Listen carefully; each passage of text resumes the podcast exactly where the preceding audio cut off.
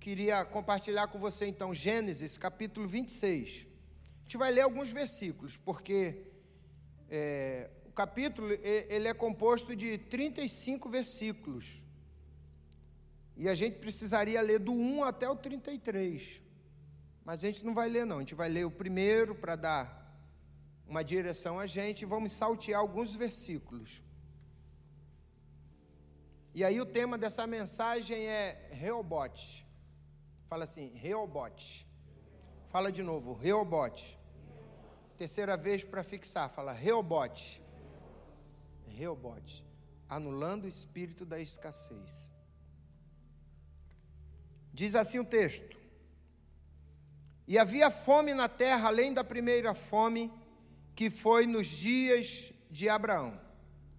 Por isso foi-se Isaac a Abimeleque, rei dos filisteus em Gerar.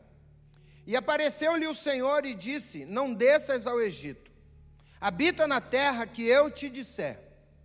Peregrina nesta terra e serei contigo. Repita comigo: serei contigo. E te abençoarei, porque a ti e a tua semente darei todas essas terras e confirmarei o juramento que tenho jurado a Abraão teu pai.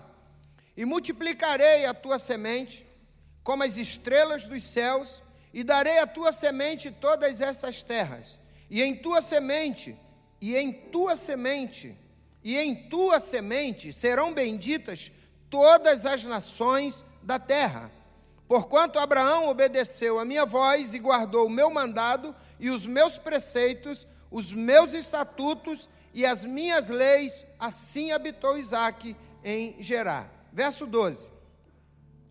E semeou Isaac naquela mesma terra, e colheu naquele mesmo ano sem medidas, porque o Senhor o abençoava. Repita comigo, porque o Senhor o abençoava. E engrandeceu-se o varão, e ia se engrandecendo até que se tornou muito grande e tinha possessão de ovelhas e possessão de vacas e muita gente de serviço, de maneira que os filisteus o invejavam.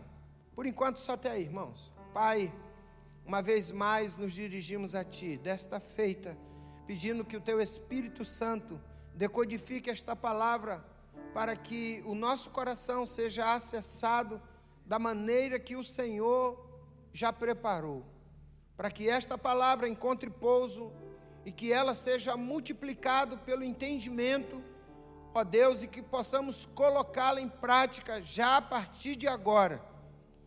Tira, Senhor, todo espírito roubador, tira, Senhor, todo bloqueio da nossa mente, para que possamos receber do Senhor tudo aquilo que o Senhor tem para nós. Oramos assim, Pai, em nome de Jesus. Amém. Irmãos, eu quero começar com essa mensagem com alguns dados técnicos aqui, só para para você entender para onde nós vamos. Esses últimos tempos não têm sido fáceis, se não para muitos, para todos. E uma das coisas que penso eu, irmão, que tem nos aprisionado é a escassez. Porém, quando eu falo de escassez, eu não falo como consequência final, mas eu falo como um dos fatores pelo qual o inimigo pode, possa nos aprisionar. E para isso eu trouxe aqui alguns dados técnicos que se você for na internet você vai achar. A humanidade já passou por diversas crises, diversas crises. E eu listei aqui algumas delas. De 1914 a 1918, nós tivemos a primeira grande guerra mundial. Mil, em 1918, nós, quando eu falo nós, eu falo humanidade. Nós enfrentamos a gripe espanhola. Alguém já ouviu falar dessa gripe? Em 1929, o mundo enfrentou a chamada Grande Depressão. Não é que todo mundo entrou em depressão, não. Uma depressão que entrou pela área financeira, irmão, quebrando de tal forma as empresas, a, o, os nichos de todos os, os quadrantes, que abalou a estrutura mundial. E aí Passam-se 10 anos, a gente chega em 1939, e entre 1939 e 1945, seis anos, a Segunda Guerra Mundial. Na Segunda Guerra Mundial, irmão, teve uma crise logo após ela tão grande. O que eu estou falando aqui, irmão, vocês podem ir na internet e ver, não é segredo para ninguém. Que as pessoas queriam guardar dinheiro no banco.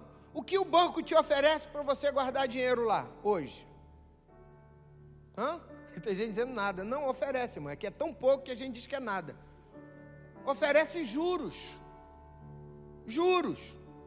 Ainda que seja 0,5% a poupança dá, ou 1,9%, de acordo com o que você for aplicar, o banco te oferece para você deixar o teu dinheiro parado lá.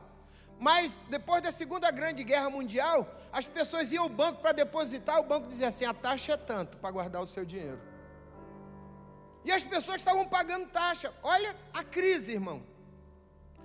Aí, em 1973 até 83, teve a crise do petróleo. Aí acabou a crise do petróleo, em 1980 até 84 veio a crise da energia. Aqui, a partir daqui a gente já começa a lembrar um pouco mais, né? Quem está com a minha idade aí, 30 e poucos,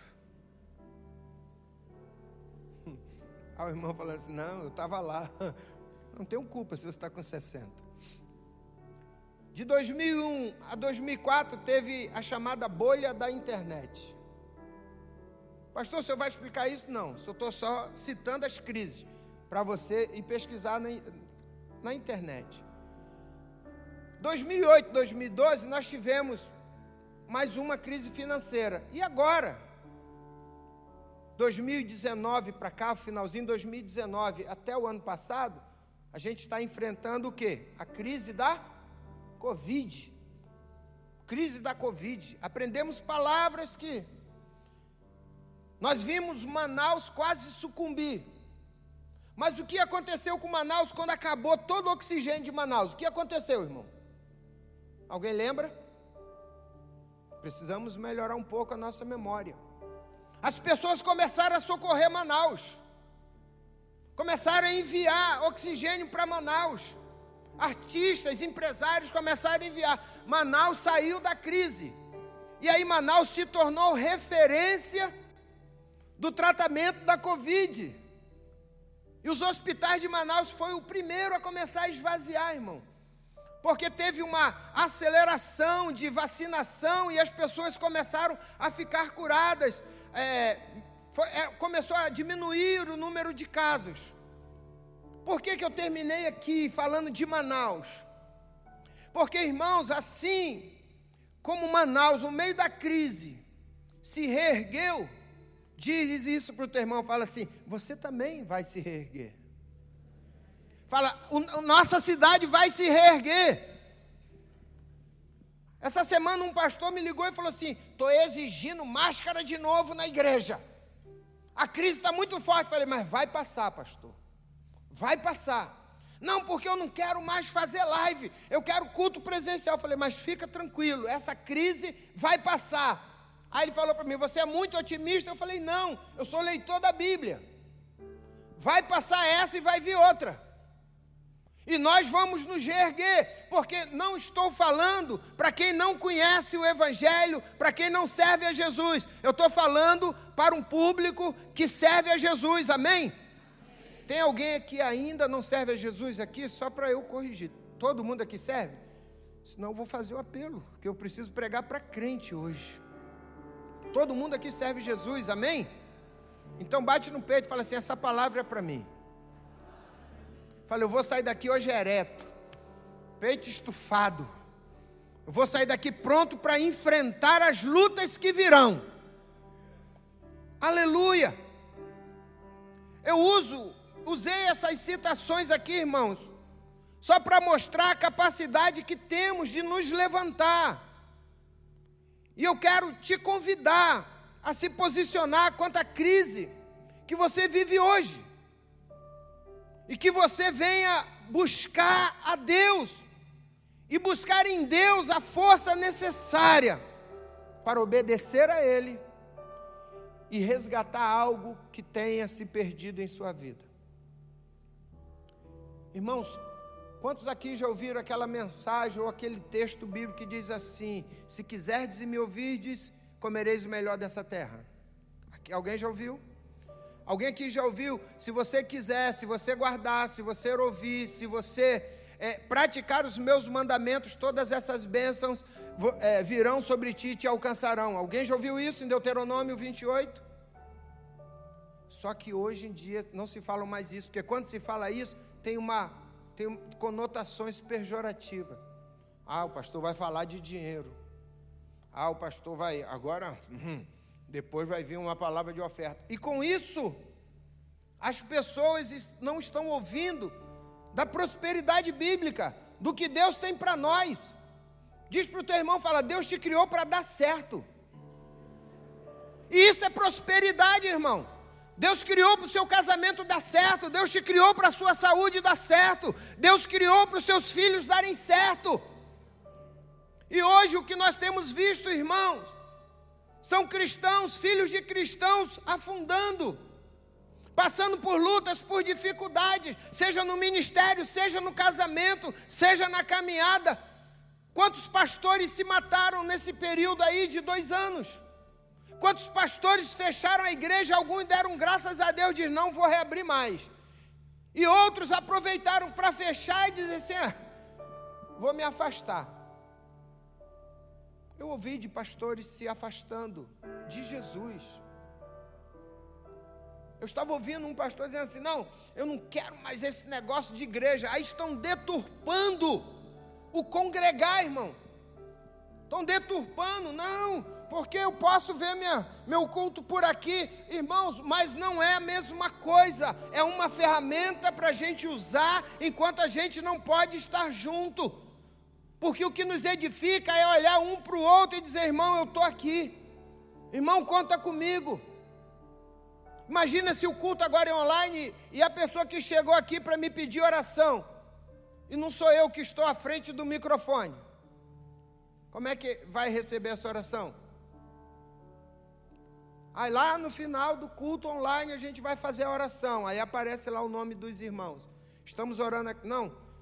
É bom que a gente ore, que a gente se emocione, que a gente coloque a nossa emoção na oração. Para que a gente viva esse calor aqui, irmãos, do testemunho, enquanto os irmãos estão louvando do testemunho, enquanto a gente está aqui aguardando a ministração da palavra, como ouvimos pela manhã. Isso faz parte, irmão. Isso faz parte. Então nós temos que nos fortalecer um no outro. Temos é que mostrar um para o outro. Eu estou aqui, irmão, pode contar comigo, como nosso bispo tem falado tanto. Então, para que a gente possa entender como alcançar a prosperidade, a gente precisa entender o que nos tira dela e o que nos leva à escassez. Foi o texto que eu li aqui em Mateus capítulo 26. O texto começa dizendo assim: E houve uma fome ainda maior na terra. Houve uma fome grande, além da primeira, que aconteceu nos dias de Abraão. Depois, se você pode comparar o capítulo 26 com o capítulo 21 de Gênesis que é interessante. Eu estava lendo aí, tive que ler de Gênesis de 21 até o 26, para corroborar aquilo que eu estava falando. Então houve uma fome, e o que que Isaac fez? Qual é a menção de Isaac? Vou buscar recursos no mundo. Eu vou para o Egito. A Bíblia diz que Deus aparece a ele. Versículo 2 diz que aparece a ele o Senhor e diz: não desça ao Egito, habita na terra que eu te disser. Em algumas versões está dizendo assim, ó, peregrina nesta terra. Peregrina nesta terra. E aí, Isaac vai até Gerar, uma cidade ao sul de Gaza, a cidade próspera, uma cidade fértil. E ali ele chega e ele comete o primeiro erro que a gente comete quando a gente está passando por dificuldade. Deus faz uma promessa, como nós ouvimos o testemunho da irmã aqui. Eu estou contigo. Alguém já ouviu Deus falar isso? Eu estou contigo. Alguém já ouviu falar para si mesmo? Eu estou contigo. Ou usou um vaso, ou usou uma palavra. Eu estou contigo. Agora não levanta a mão, não. O quanto você crê nisso? Porque quando é que Deus vai estar conosco? Quando é que a gente vai perceber a necessidade de ter Deus conosco? Salmo 46, se eu não me engano, verso 10 vai dizer assim: socorro bem presente em que hora? Na hora da? Fala só essa palavra, na hora da angústia. É ali que a gente vai perceber Deus. Mas Ele está conosco todos os dias, porque a promessa de Mateus 28, 20 é: Eis que estarei convosco terça, quinta e domingo. Não, no jejum de 40 dias. Não, a promessa do Senhor é que estará conosco todos os dias. Agora, é, é, fala para mim, todos os dias você está 100%? Alguém aqui amanhece todo dia? Uh, glória! Estou pulando assim por causa da perna, tá, irmão? Não dá para fazer nem polistinelo. Não tem, irmão. Tem dia que nós, pastores, estamos debaixo da cama dizendo: não vou ao culto, não vou à igreja. Aí a esposa diz: mas você tem que ir. Não, não vou, não quero ir. Não, mas você tem que ir, que você é o pastor. É, tem que ir. Mas todos nós passamos por crises. Mas diz para o coração dessa pessoa que está do teu lado, fala, é nesse dia que você precisa lembrar que Deus está contigo, que a promessa dele é que estará contigo todos os dias, até a consumação dos séculos. Aleluia. Glória a Deus. Pastor, e como é que eu entendo isso? Entenda que você vive por um propósito. Eu preciso ser didático nesta noite para que você entenda isso, tá? Você precisa entender que vive por um propósito. Você não está na terra para ser mais um para viver alguns anos, para ter uma casa, um carro, para ter uma quantia de dinheiro, para ter filhos só e morrer. Tem um propósito na tua vida. E nós precisamos entender isso. Deus te deu uma visão, Deus te deu um destino. E nós precisamos entender isso. Havia fome na terra e Deus fala com Isaac, lhe dá um destino, lhe dá uma visão e lhe faz uma promessa. Por isso eu li os primeiros versos. Primeiro, Deus dá um destino, ele diz: não desça ao Egito.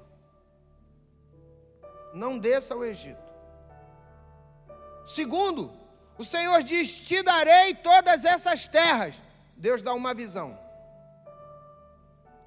Terceiro, ele diz: multiplicarei a tua descendência. Promessa. Deus está dando para você hoje um destino, uma visão e te fazendo uma promessa. Saia daqui com isso no seu coração. Sabe quando eu entendi isso, irmãos? Quando, lá no início das minhas andanças de pregação, eu contava muito meu testemunho. Chegava nas igrejas, o ex-pai de santo, do candomblé, o ex-feiticeiro, convertido ao Senhor Jesus. Aí contava o meu testemunho, vidas eram alcançadas. E uma coisa que eu ouvia muito era as pessoas, por carinho ou por profecia, diziam para mim assim: ó, Deus tem uma grande obra na tua vida. Deus tem uma grande obra na tua vida. Eu ficava feliz com aquilo. Até que um dia, orando, alguém dobrou o joelho do meu lado e, e falou isso. Deus tem uma grande obra na tua vida, mas Deus está mandando te dizer que tem uma obra maior ainda através da tua vida. Eu só falei amém, mas fiquei com aquilo pensando, irmão. Saí pensando, daquele momento de oração de joelho, saí pensando. E aí eu entendi, irmãos, que o meu chamado vai alcançar pessoas além das quatro paredes, além da cidade em que eu vivo, além do país em que eu vivo. E aí Deus me deu a graça de gravar um CD, acho que eu entreguei aqui na Missão Bethesda uma vez. Ainda não era daqui. Uma vez levei minha esposa, fui contar o testemunho na igreja, com 1.500 pessoas e só tinha, acho que 50 CDs. E eu dei o CD na mão de Simão e falei: Você distribui. Quase mataram minha mulher. Porque eu não estava vendendo os CD, eu estava dando. Só que esses CDs saíram do país. Eu recebi testemunho da Suíça, da Itália, de Portugal, de Paris, de pessoas que estavam sendo alcançadas. E aí eu entendi que Deus tem uma obra. Quando nós ofertamos, irmãos, a gente está alcançando uma vida lá na África, que talvez a gente nunca vá ver, que talvez a gente nunca vai tomar conhecimento. A gente está alcançando um morador de rua, a gente está alcançando um drogado, e é obra das nossas mãos. Nós não fazemos menção, nós não entendemos, não conseguimos ainda capturar isso. Quando Deus restaura uma família, Ele está dizendo agora vá e restaure outros. Quando Deus salva uma pessoa, Ele está dizendo agora vá e salve a outros. Sempre que eu tenho oportunidade, eu falo isso aqui. O chamado do Senhor é triplo. Você chega como aqui? Cansado, sobrecarregado. Aí o Senhor diz: Vem que eu te alivio. É a primeira parte. A segunda parte qual é? Aprenda de mim, que sou manso e humilde de coração. Aprendeu? Agora vá e ensina para todas as nações tudo o que eu vos tenho dito. Não retenha o Evangelho, não retenha o que você aprendeu, não retenha a sua salvação. Aí você vai me dizer, pastor, mas eu não sei pregar, eu não tenho dom de falar com o microfone, mas falar você sabe, falar nós sabemos. Qualquer fila que a gente entra, daqui a pouco tem alguém puxando assunto, sim ou não? E os assuntos é sempre assim: que sol, né? Hoje está chovendo demais. Olha o tamanho dessa fila. É só os gatilhos que eu uso, irmão. Está falando comigo? Aí eu já fico de frente para a pessoa e já começo a falar. A hora que abrir o espaço, eu falo, por falar nisso, Jesus já falou dessas coisas, né? Ah, você é crente? Para me gabar não, mas sou. E vou pregar o evangelho, irmão. Eu vou pregar. Porque é o propósito de Deus para a minha vida. É fazer discípulo de todas as nações. E aí, por onde que entra então a escassez? Primeiro, pela desobediência. Isaac desobedece a Deus quando deixa de acreditar que o Senhor era com ele. Lembra a primeira palavra que você repetiu? Serei contigo. E serei contigo e te abençoarei. E eu perguntei a você: quantos já ouviram que Deus é contigo?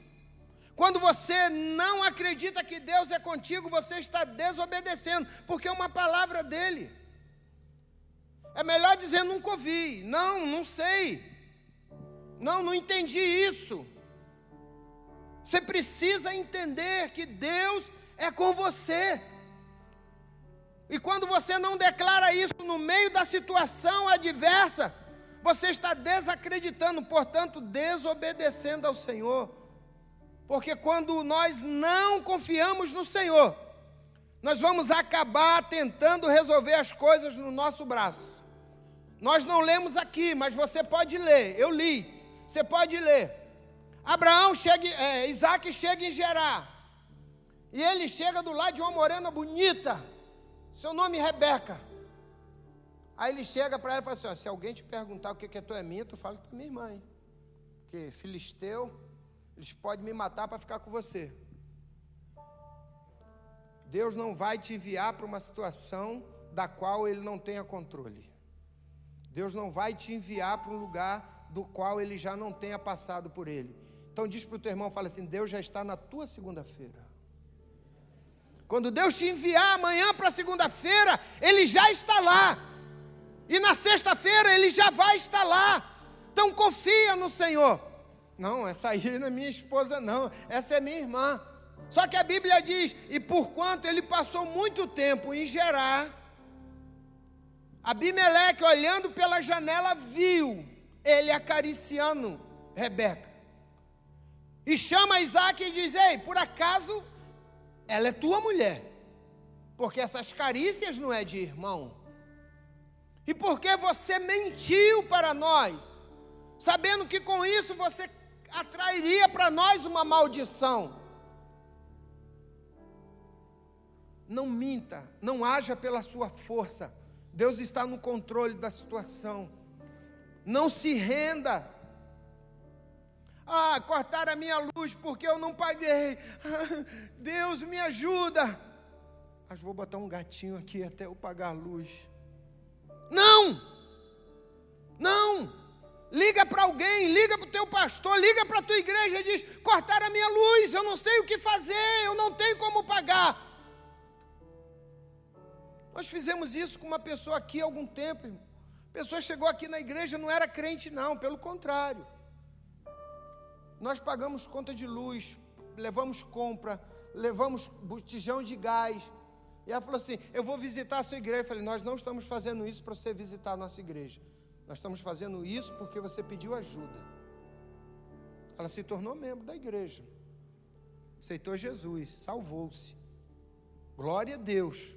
Mas a obra era ação social.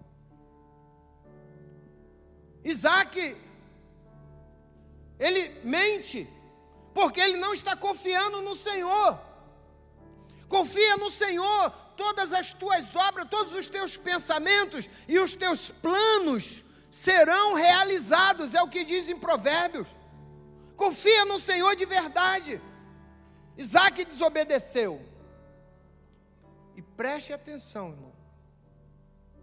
Depois dessa mentira de Isaac, se você ler, por isso que eu falei que a gente tinha que ler os 33 versículos, você não vai ouvir Deus falando mais com Isaac.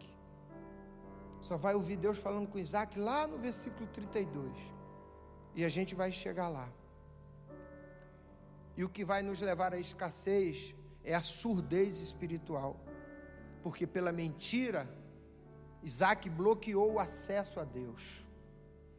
Levanta a mão assim, porque você não sabe para quem é. Levanta para alguém só.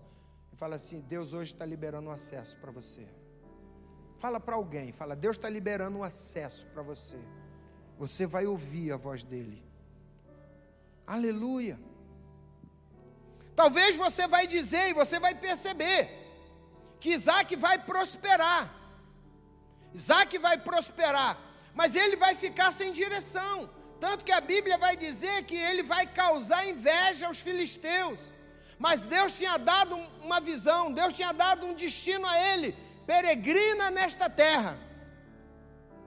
É para você caminhar, Isaac. É para você andar, porque a bênção tem que alcançar outras pessoas.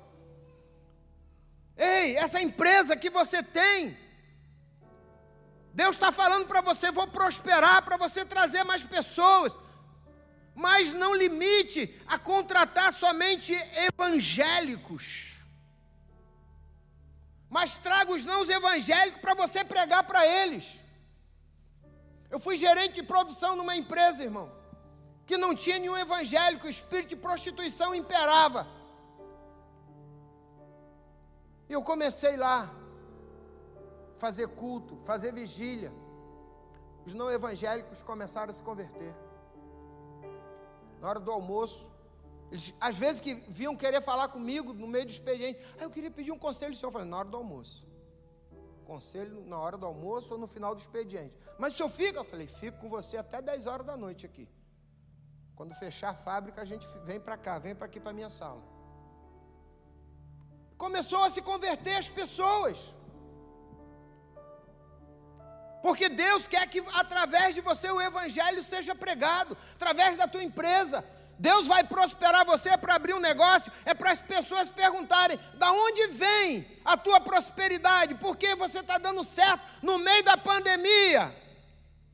Você vai dizer: Senhor de toda glória. Como eu vi de um irmão essa semana, ele falou assim: Eu sou o empregado do Senhor. Eu não sou sócio de Deus, eu sou um empregado, Ele que é o dono de tudo. Falei, vai dar certo, vai dar certo, irmão, porque Deus tem prazer Quando é que vem a escassez? Quando deixamos de cumprir o nosso propósito. O propósito era peregrinar pela terra, para possuir toda ela, e assim abençoar todas as famílias. Mas ele ficou preso ali em Gerar. Porque se ele crescesse, se ele fosse, ele expandisse os seus negócios, mais famílias seriam abençoadas. Mais famílias seriam alcançadas. Mas às vezes ficamos dentro do nosso mundinho. A gente não cumpre um propósito. Olha quando eu entendi isso. Eu fazia a obra de Deus a pé. Aí eu falei para Deus assim: Deus, tinha dois anos de, de cristão, irmão. Falei, Deus, meu nome está sujo ainda. O Senhor sabe que eu vim do mundo, mas eu queria, precisava tanto de um carro, porque eu ia me movimentar com muito mais facilidade. Ó, assim, consegui um carro. Alguém aqui já comprou carro com promissória? Alguém sabe o que é promissória? Coisa antiga, irmão. E uma pessoa me vendeu um carro com promissória. E quando ele foi buscar o talão de promissória, só tinha uma. Ele falou: vou fazer um valor total. Eu falei: você sabe que quando escrever atrás vai anular, né? Primeira anotação que você fizer vai anular a promissória. Isso aqui é só para saber, só para o nosso acompanhamento. Consegui minha primeira para ti. 1990, oh, 1984 o ano dela. A álcool. Era flecha de prata, passava dentro das poças d'água, não enguiçava, não dava problema, não acabava combustível. Aí eu falei, Deus, se o Senhor me der um carro melhor, eu posso ir mais longe. Aí ele me deu outra para ti. Falei, que maravilha, essa aqui já é melhor. Essa aqui já tem ventoinha. Eu falei, Deus, se o Senhor me der um carro melhor, eu vou conseguir ir mais longe. Ele me deu outra para ti, agora já com ar-condicionado. Falei, é Deus, agora eu já posso ir para mais longe. Mas se o Senhor me der outro, eu posso ir para mais longe. Ele me deu um golfe. Falei, agora voa. Sabe por quê, irmãos? Que eu aprendi que a moeda de Deus é alma.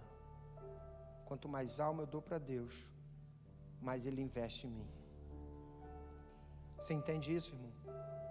Quanto mais alma se apresenta para Deus, você está num espaço desse tamanho. Aí você coloca uma pessoa para dentro para trabalhar. Aí se diz: Deus, isso aqui não é crente, não, mas estou pregando o Evangelho. Ó, já vou batizar ele, Jesus. Se minha empresa fosse maior, eu ia empregar mais três não crentes. Aí Deus, aí abre três portas. Aí você coloca lá mais meia dúzia de não crente e começa a pregar que é muito mais fácil o patrão pregar para o empregado do que o empregado pregar para o patrão. E aí Deus vai te prosperando. Mas quando você foge do propósito, você não nasceu para ser pedreiro, para ser empresário, você nasceu para ser ganhador de almas. É ganhar almas. Só que Deus vai usar a estratégia, irmão. Imagina eu, gerente de produção, mostrando como funcionavam as coisas, provei para o meu patrão muitas coisas ele trabalhando no ramo há tanto tempo, eu chego lá com pouco tempo, coloca a empresa dele em ordem, e ele falou assim: que mais você tem para falar? Já era crente. Eu falei assim: quer sair do sufoco? Vamos orar. E a gente subiu o monte para orar. Meio-dia. Aí, não, aí chegava de manhã, vamos orar. Eu falei: não, isso não é hora de orar, isso é hora da gente trabalhar. Não, mas eu sou o dono. Eu falei: não, você tem que dar o exemplo. Você não veio aqui para orar, você veio aqui para trabalhar. Que hora que a gente vai orar? Meio-dia. Aí dar meio-dia, vamos orar. E ficar lá no monte conversando, conversando. Eu falei, não, vamos descer, tem que almoçar e uma hora a gente pega no serviço. Pô, mas que cara chato. Eu sou o dono desse negócio. Eu falei, você é o dono? Não, você trabalha para Jesus. Vamos descer. Por conta disso, a ATL achou o local onde a gente orava, por satélite, e fez uma proposta irrecusável quero colocar uma antena de celular aqui. A gente vai asfaltar a rua para chegar aqui, vamos te dar. Pensa assim, tipo 20 salário mínimo. Tirou o cara da, da lama. Ele falou, cara, agora a gente não pode mais orar aqui. Eu falei, não pode. Pode, mas presta atenção. É uma, um triângulo o local onde ficou. Eu oro aqui, seu sócio aqui e você aqui, ó, o triângulo que a gente fazia. Você entende isso, irmão? Esse é o propósito. Quando a gente cumpre o nosso propósito, Deus nos abençoa. Logo, quando a gente deixa de cumprir o propósito, a escassez vem. Mas o amor de Deus é imensurável, não fica assim. Isaac parou. Isaac parou em gerar. Mas a Bíblia diz, o último versículo, que nós, quer dizer, um dos penúltimos, dos últimos versículos que nós lemos, diz que os filisteus o invejava. E com essa inveja, o que, que aconteceu? Expulsaram Isaac do lugar onde ele estava. Expulsaram. Isaac estava em Gerar. Expulsaram ele para o vale. Diga para quem está do seu lado. Fala assim: no vale também se frutifica. Fala, no tempo da prova também se frutifica. No tempo da tribulação também se frutifica. No tempo da perseguição você também vai dar fruto. Eu passei um tempo de perseguição tão grande, tão grande, tão grande, irmãos, tão grande, que chegaram a apostar que eu ia me desviar. Mas eu comecei a frutificar e as pessoas não entendiam. Minha agenda para pregar, teve uma semana que eu preguei 11 vezes, numa semana de sete dias. Só quando eu sentei no domingo, cheguei em casa cansado, eu falei, meu Deus, eu preguei muitos, muitas vezes essa semana. Aí fui fazer as contas da agenda. Eu saí de um lugar, fui para o outro para pregar e depois para o outro, num sábado. E as pessoas dizendo, ele não morreu não. Ele não desviou não. Ele não desistiu não. Não continuei fazendo a vontade do Senhor. Continuei fazendo a vontade do Senhor. E aí Deus me deu Simone. Porque quando todo mundo achava que eu ia voltar para o Espiritismo e dessa vez eu ia ser homossexual, Deus enviou uma varoa. E aí eu falei assim: não, isso aqui é melhor. Glória a Deus. Isaac ficou ali, aí Deus manda Sabe, a perseguição empurra ele para o vale. E aí ele chega no vale. A Bíblia diz que ele tinha muito gado, tinha muita possessão. Ele chega no vale e não tinha água. Não tinha água. Note que Deus é Deus de propósito. E nada vai impedir o propósito de Deus na sua vida. Você crê? Se Deus disse, Ele vai cumprir. E Ele pode usar até uma perseguição para te colocar de volta na rota do seu destino. Deus pode usar uma situação para fazer você enxergar: ei, não é por aí, não adianta bater, essa porta não existe mais, eu estou abrindo uma outra para você. Aí você não está ouvindo, ele vai e envia uma perseguição. Foi assim com os cristãos. Os cristãos da igreja primitiva, estavam no bem bom, batizado do Espírito Santo, cultos tremendo, Pedro pegando, multidão se convertendo, o povo ficou tudo em Jerusalém. E o Senhor tinha dito: quando vocês forem cheios, saiam de Jerusalém, vão para Samaria, vão para a Judéia, vão para os confins da terra. O povo não foi, tome perseguição. Aí os crentes se espalharam, mas a Bíblia diz que por onde eles se espalharam, o evangelho era pregado. Pergunta para quem está do teu lado: vai esperar perseguição? Vai esperar dar ruim para você voltar a fazer o, o que Deus mandou você fazer? Ele faz com que Isaac cumpra o seu propósito, peregrinar. Isaac desce no vale. E aí vem a, o primeiro problema, quer dizer, o segundo. O primeiro foi a perseguição. Aí vem o primeiro problema: não tem água, Isaac. Ele diz: vamos cavar, ué. E eles cavam um poço. Eles cavam um poço. Assim que eles cavam o poço, os filisteus encostam e dizem: Essa água é nossa. Ele diz: Tá bom, deixa aí, vamos embora. Vamos cavar outro poço. Eles cavam o poço, vem outros. Vem mais um grupo de filisteus diz: Essa água é nossa. Ele diz: Tá bom, deixa aí. Eles cavam mais um poço. Os filisteus encostam e dizem: Essa água é nossa. Ele diz: Deixa esse poço aí, vamos embora. Ele abre o quarto poço. Aí ele olha para um lado, olha para o outro. Não tem mais ninguém perseguindo eles. Aí ele dá o nome de Reobote. Aí ele percebe que o lugar é largo. Dá para ele cuidar de todos os seus animais ali. Dá para ele fortalecer os seus animais. Mas perceba que, ainda que foi por perseguição, mas ele gerou água em três lugares diferentes. Deus está te chamando hoje para gerar água. Deus está te chamando hoje para cavar poço. Deus está te chamando hoje para matar a sede de pessoas que estão sedentas do Evangelho. E os poços tinham nome, irmão. Poço da confusão, poço da inimizade, poço da contenda. Aí o quarto poço ele chama de Reobote, que quer dizer lugar largo. Diz assim, porque agora o Senhor nos alargou. Deixa eu profetizar para você: Deus tem águas de prosperidade para você. Deus tem águas de prosperidade para a sua vida. Isaac não estava cumprindo o propósito de Deus. Isaac desobedeceu a Deus. Isaac parou de ouvir o Senhor. Isaac se acomodou no lugar porque não tinha mais a direção de Deus. Até chegar em Reobote, irmão, Isaac sofreu. E essa palavra é para mim e para você para evitar o sofrimento, de passar pela escassez ou de continuar na escassez. Passa em revista agora a tua vida, o teu chamado.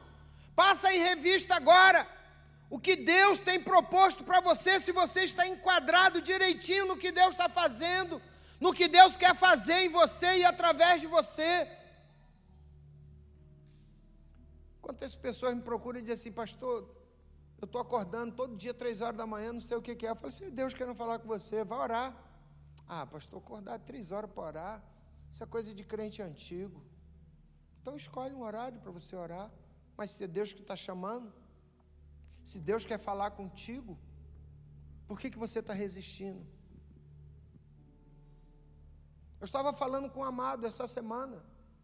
Nós temos argumentos para tudo. Se a gente quiser ir, a gente tem argumento. Se a gente não quiser ir, a gente também tem argumento. Se a gente quiser fazer, a gente tem argumento. Se a gente não quiser fazer, a gente também tem argumento. E falei até para uma outra pessoa: se eu quiser falar contra o dízimo, eu uso a Bíblia. Se eu quiser falar a favor do dízimo, eu uso a Bíblia. Se eu quiser falar de pecado, usa a Bíblia. Se eu quiser falar contra o pecado, eu uso a Bíblia. Só depende do argumento que vai ser utilizado. Eu não estou aqui, irmão, para convencer ou tentar convencer ninguém, mas eu estou aqui só para falar da palavra que Deus colocou em meu coração para mim. Porque Deus disse para mim: estou tirando você do espírito da escassez. Volte a fazer aquilo que eu te chamei para fazer. Não escolha a palavra, prega a minha palavra que já está separada. Eu só preciso fazer isso, irmão. Eu só preciso pregar a palavra. Eu só preciso anunciar o Evangelho. Eu não preciso esperar o microfone para falar de Jesus. Eu tenho que falar de Jesus em qualquer lugar. Não estou falando você agora, estou falando de mim. Porque o Senhor disse para mim, há muitos anos atrás: nunca mais se dirá aonde você estiver, que não tem um pregador do Evangelho, porque hoje eu estou te ungindo pregador do Evangelho. Estude a minha palavra.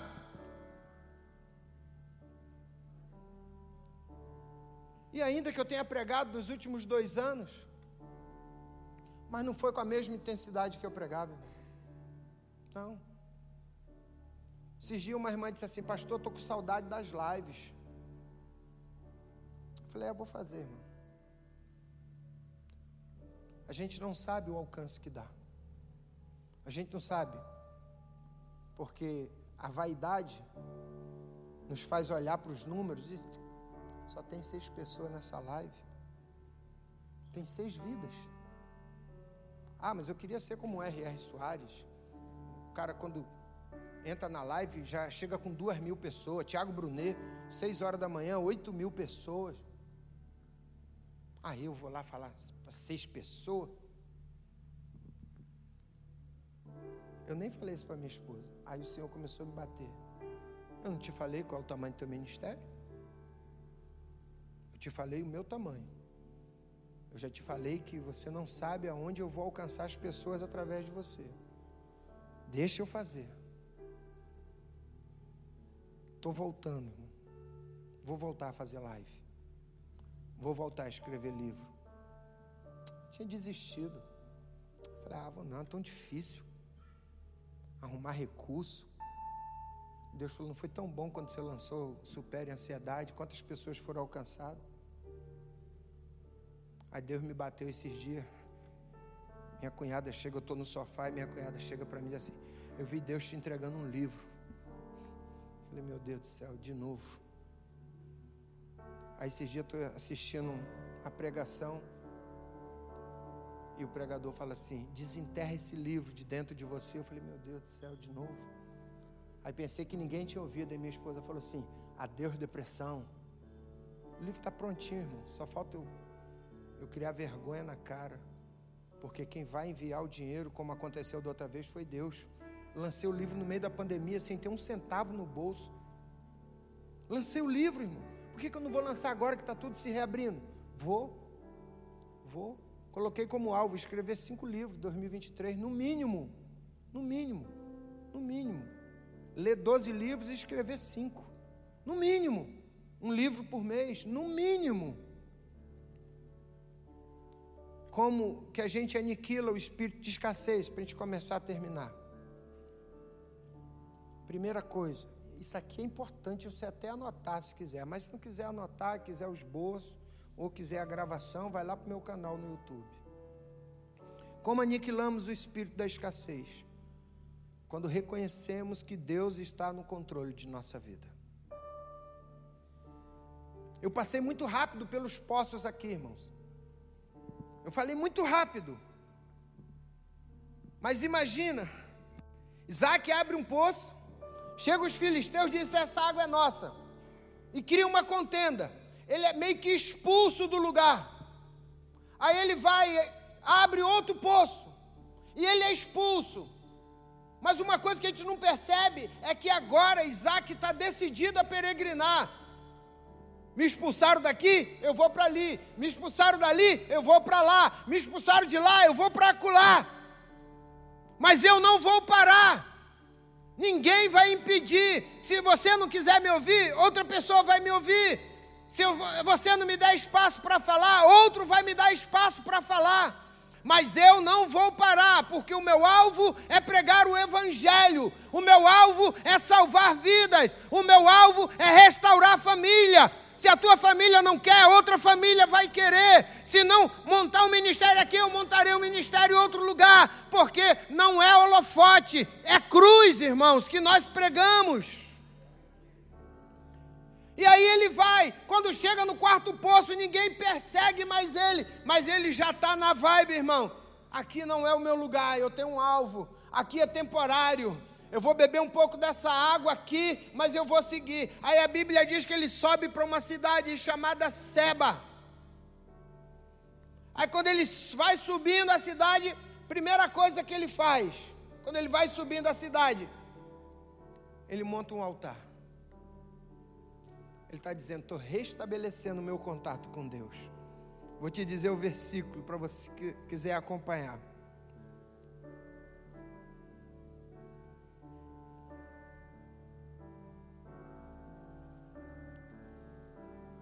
versículo 24. O Senhor aparece para ele.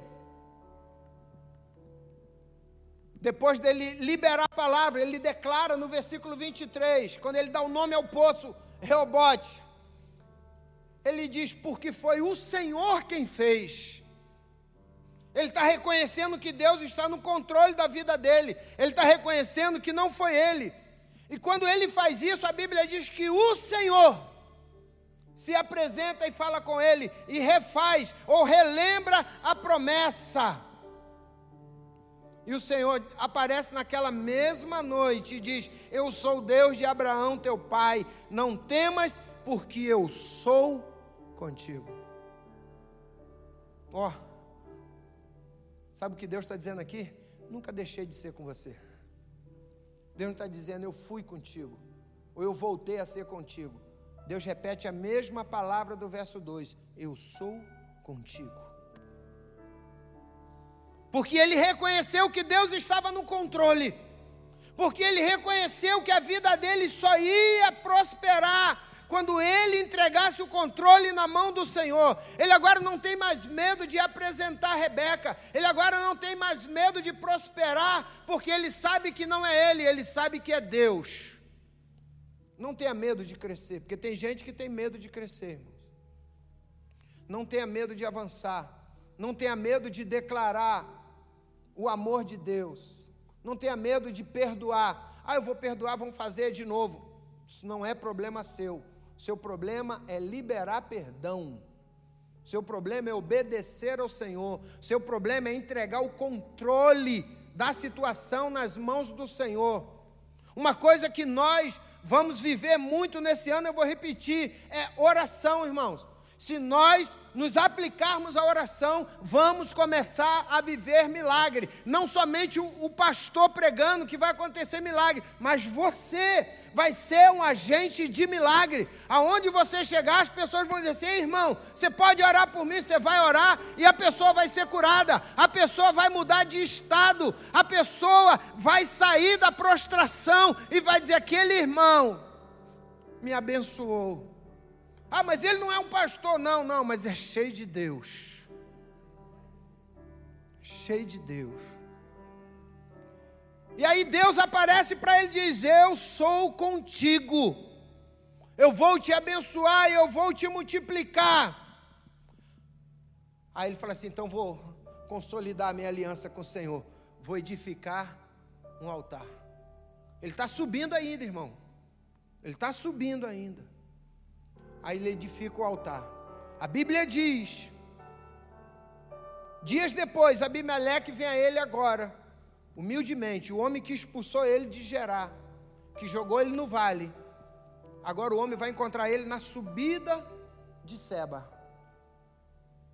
Aí o homem chega e diz assim: ó, Eu vim aqui com Alzote, com Ficol, o meu primeiro-ministro, meu general da guerra aqui, para propor uma aliança a você. Nós não te tocamos, nós não fizemos mal a você e queremos que você não toque em nós, porque agora você é muito mais poderoso do que nós, você é muito maior do que nós agora. Então nós queremos propor uma aliança. Não nos mate, não tome a nossa terra. Aí Isaac diz: Vamos fazer um banquete. E faz um banquete para aqueles homens. E quando amanhece, ou melhor, quando chega a madrugada, Isaac diz: Vamos celebrar a nossa aliança agora. Eles fazem a aliança, despede eles. E aí a Bíblia diz: E no mesmo dia, os servos de Isaac chegam até ele e dizem assim: Cavamos outro poço. E o deu água. Aí ele diz assim: Esse poço vai se chamar Berseba. Que é Berseba? promessa, juramento, aliança, lugar do pacto. Agora não foi Isaac que mandou ninguém cavar. Agora Isaac não estava mais preocupado com cavar poço, porque ele já tinha feito os seus discípulos. Agora os, os seus servos vêm até ele e dizem: abrimos mais um poço e deu água. Ele diz: então chegamos no lugar. Quando a gente aniquila o espírito de escassez, é quando a gente retoma a nossa caminhada de fé. Deus está falando comigo e com você hoje. Vamos retomar essa caminhada? Vamos se levantar? Vamos voltar ao primeiro amor? Tem muita gente que só vai ouvir você. Tem muita gente esperando por você. Tem muita gente que vai comer do fruto que você vai dar. Quando nós aniquilamos o espírito da escassez, quando voltamos a ouvir a voz de Deus.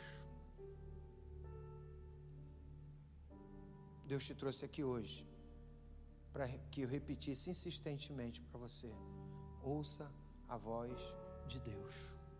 Não é minha voz que você tem que ouvir, é a voz de Deus. Deus tem um chamado exclusivo para você. Pastor, qual é o meu chamado? Não sei. Eu sei o meu. O meu está claro. O meu está claro o que eu tenho que fazer. Deus falou comigo. Final do ano, quando eu orei ao Senhor, rompendo o ano, falei: Senhor, o Senhor falava comigo de uma forma tão clara, faz tempo que eu não tenho ouvido. O que está vendo, Deus? Eu ouvi o riso de Deus, fazendo. o que está vendo? A culpa é sua, bobo. Eu estou aqui para falar com você. Estou aqui para conversar com você. Graças a Deus, na última semana, lembra que eu falei no início, eu estou desfrutando do jejum? Estou ouvindo Deus falar, irmão. Mas de forma clara. De forma clara. Vou descrever para você. Deus me deu essa palavra, eu amanheci na sexta-feira com ela. Aí de repente na sexta-feira veio um bloqueio. Eu olhava para o texto. Falei, o que, que houve, Deus? O que, que houve? Eu sei o que, que eu vou falar, mas eu estou lendo, não consigo. Amanheceu sábado. E aí fomos fazer algumas coisas em casa. Falei, agora eu vou estudar. E olhar para o texto. Falei, Deus, o que está vendo? Aí Deus falou, você está confiando muito no que você tem. Desce. Foi só isso que eu fiz. Irmão. Saí da posição de sentado na cadeira e botei o joelho no chão. Cinco minutos. Falei, me perdoa, Senhor. Me perdoa. Eu nunca fui autossuficiente, não serei agora. O Senhor me perdoa? Deus falou, está liberado. Eu sentei. Está isso tudo aqui, irmãos. Quando a gente aniquila o espírito da escassez, quando a gente levanta um altar a Deus. Eu levantei um altar a Ele na hora. Falei: O Senhor é o Senhor da minha vida. Essa palavra é para louvor e glória do Teu nome. A minha vida e minha família pertence ao Senhor. Altar levantado, irmão. Não tinha como dar errado. As promessas de Deus são fontes de bênção. E aí eu escrevi aqui, peço o Ministério de Louvor que Tome ali a posição para a gente orar e cantar. Eu quero ler isso aqui para você. Aniquilamos, aniquilamos o espírito de escassez e resgatamos a unção de ser próspero. Não quando enriquecemos financeiramente, mas quando reconhecemos que podemos ser ricos, mas que o mais valioso bem que podemos ter é o Senhor em nossas vidas. Quando entendemos que nossa vida tem um propósito e que Deus nos chamou e nos deu uma visão, espontaneamente seguiremos nosso destino, entendendo que nada poderá nos parar ou impedir de seguir rumo ao nosso alvo, que é Berseba, ou o céu, com Jesus Cristo, nosso Senhor e Salvador. Se coloque de pé, por gentileza.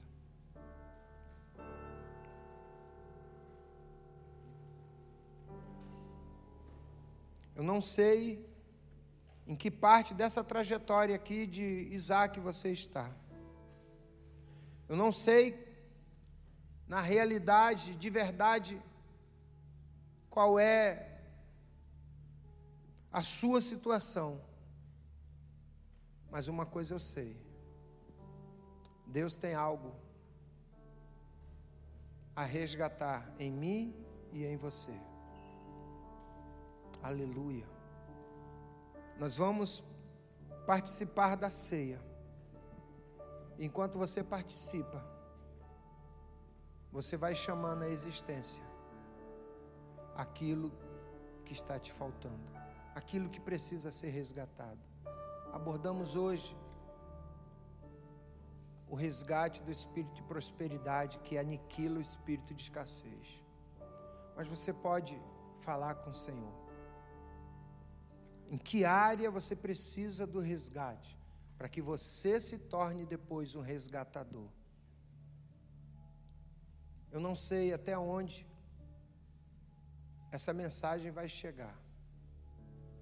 Mas eu sei que se ela não alcançou ninguém aqui, uma vida ela alcançou, a minha. Deus me resgatou. E eu voltarei nesse altar para contar a você os frutos dessa palavra na minha vida e eu espero que ela gere frutos na sua vida. Pai, nós consagramos esses elementos ao Senhor. Ó Deus, que seja uma ceia de resgate. Que essa ceia nos faça, ó Deus, refletir. Que nos faça pensar a diferença que faz a tua presença em nossas vidas ou a falta da tua presença. Nome de Jesus, Pai. Nome de Jesus. Que esses elementos que vão representar o corpo e o sangue de Jesus gerem em nós vida e força para caminharmos por esses dias. Ó Deus, até que o Senhor venha. Nome de Jesus.